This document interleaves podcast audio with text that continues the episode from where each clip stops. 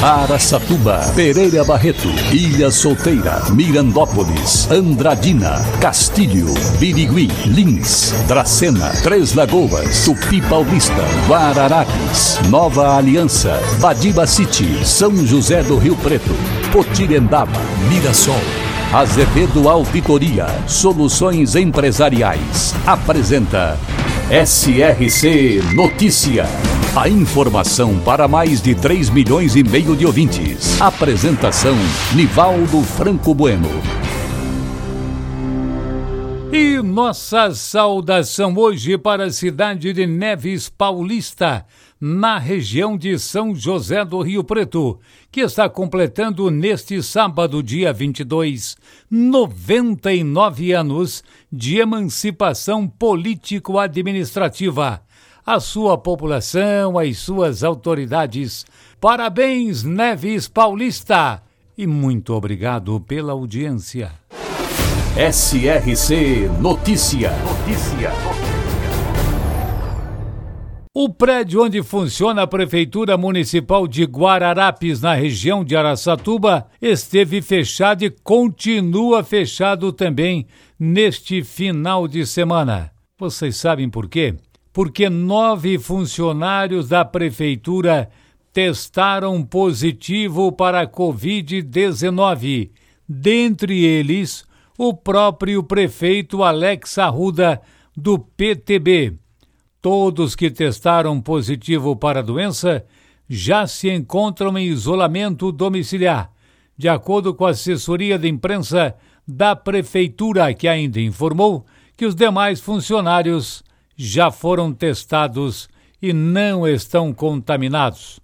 O prédio já passou agora por um trabalho de desinfecção e higienização. O expediente poderá ser retomado na próxima segunda-feira. Os demais departamentos municipais de Guararapes mantiveram atendimento normal, seguindo protocolos de higiene, de acordo com a assessoria. Na quarta-feira, a Escola Municipal Dr. Antônio Oliveira também precisou ter as aulas presenciais suspensas após duas professoras testarem positivo para o coronavírus e outras três funcionárias estarem com suspeita da doença. Guararapes registrou ontem 55 novos casos positivos de Covid. Ao todo, o município, que tem 33 mil habitantes, já teve 2.907 casos e 71 mortes. Em março, o então prefeito Tarek Dargan, vocês se lembram, a gente divulgou aqui do PTB também, foi uma das vítimas fatais ele faleceu de Covid-19. Situação ruim de Guararapes, hein? No prédio da prefeitura, nove funcionários foram positivados, testaram positivo para Covid-19. Inclusive, o prefeito Alex Arruda, que era o vice, assumiu a prefeitura, também do Partido Trabalhista Brasileiro. Vamos esperar que todos se recuperem mas que eles têm que ter mais atenção, isso tem que ter. Porque, sem dúvida alguma, existem focos importantes, importantíssimos, no prédio da Prefeitura Municipal de Guararapes. As normas de segurança terão que ser reforçadas. Gabriel Monteiro, cidade localizada na região de Araçatuba, autonomia político-administrativa de 18 de fevereiro de 1959. Hoje possui mais de 4 mil habitantes e sua economia gira em torno da produção agrícola em pequenas propriedades. Gabriel Monteiro, também presente no SRC Notícias. E a construção civil foi um dos setores que menos sentiu os impactos da pandemia. Empresários do setor afirmam que, mesmo em um momento de instabilidade econômica, o imóvel não deixou de ser um bom investimento, exatamente pela grande chance de valorização, tanto da área como da própria construção.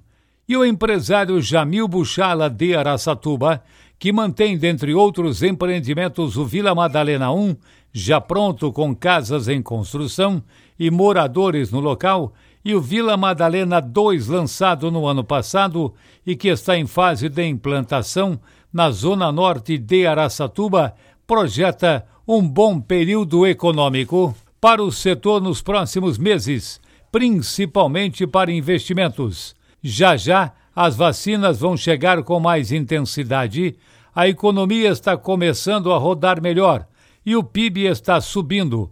Então, hoje, o investimento que tem é esse mesmo, em imóveis, e não vai deixar o dinheiro no banco porque não dá rendimento nenhum, projetou Jamil. De acordo com o empreendedor Jamil Buchala, cerca de 70% dos lotes do Vila Madalena 2 já estão vendidos. Eu vou até repetir esse pedacinho. De acordo com ele, cerca de 70% dos lotes do Vila Madalena 2 já estão vendidos. O local conta com mais de 600 terrenos e está em fase final de acabamento antes de os compradores poderem iniciar as construções no local. Parabéns ao Jamil. Esse não é fácil, não, hein? Esse é muito bom de negócio. Parabéns ao Jamil por mais este empreendimento e Araçatuba tem encontrado seu desenvolvimento imobiliário na Zona Norte, principalmente em função dos grandes projetos que estão sendo desenvolvidos naquela área da cidade.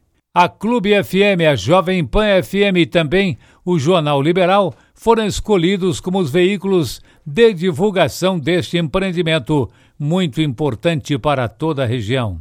E agora São José do Rio Preto, a notícia espaço para o repórter Fernando Betoli, Cairós FM 94,1. O Brasil está com uma taxa de desemprego de 14,4%, segundo o levantamento do Instituto de Pesquisa Econômica Aplicada, o IPEA, feito entre dezembro do ano passado e fevereiro de 2021. Quem está dentro deste índice, que corresponde a mais de 14 milhões de desempregados, são as irmãs Tamires Vian Silva e Tainara Vian Silva, de 25 e 20 anos de Guapiaçu.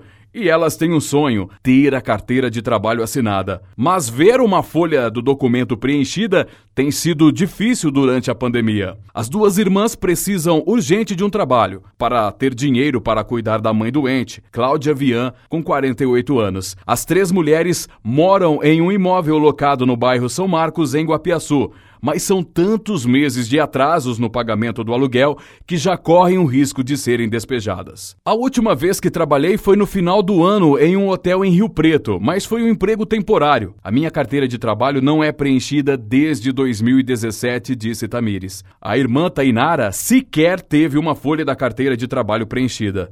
A jovem diz que conseguir emprego em Guapiaçu é difícil porque a oferta é baixa. Como única alternativa, ela manda currículo por e-mail para empresas de Rio Preto. O desemprego também afeta quem tem muitos anos de experiência, como Ademir Moreira Pinho, 63 anos, que trabalhou por décadas em supermercados. Desempregado desde abril do ano passado, mesmo com o setor em alta, ele não é chamado para entrevistas de emprego. Fernando Betoli, SRC. O prefeito de Três Lagoas, Ângelo Guerreiro, intensificou a execução de serviços à infraestrutura de diferentes bairros da cidade, dentro deste projeto de infraestrutura urbana, pavimentação asfáltica e drenagem de águas pluviais. Segundo o prefeito, estão sendo investidos mais de 31 milhões de reais em recursos próprios da prefeitura. As obras são executadas por empresas contratadas e por equipes próprias da Prefeitura Municipal, o que representa também uma redução de custos. Os benefícios levados aos bairros impactam positivamente milhares de famílias e transformam o cenário urbano, além de refletir na valorização imobiliária e estímulo a novos investimentos. Esta nova etapa abrange a extensão de mais de 2 mil metros de pavimentação, com 3.300 a mais de meio-fio com sarjeta direcionando o escoamento também. E, claro, serão desenvolvidos mais de 500 metros de galeria de águas pluviais. Ângelo Guerreiro, prefeito de Três Lagoas, investindo mais de 30 milhões de reais em obras de infraestrutura em vários bairros de Três Lagoas. Bom trabalho! E o prefeito João Pandolfi confirmou que vai romper o contrato com a empresa Construpesa Construtora por atrasos nas obras da Avenida Tiradentes em Lins, entre a Rua Maria Esméria e a ponte da Rua Pernambuco. Segundo o prefeito, o prazo final concedido venceu dia 19 agora. Então foi anteontem.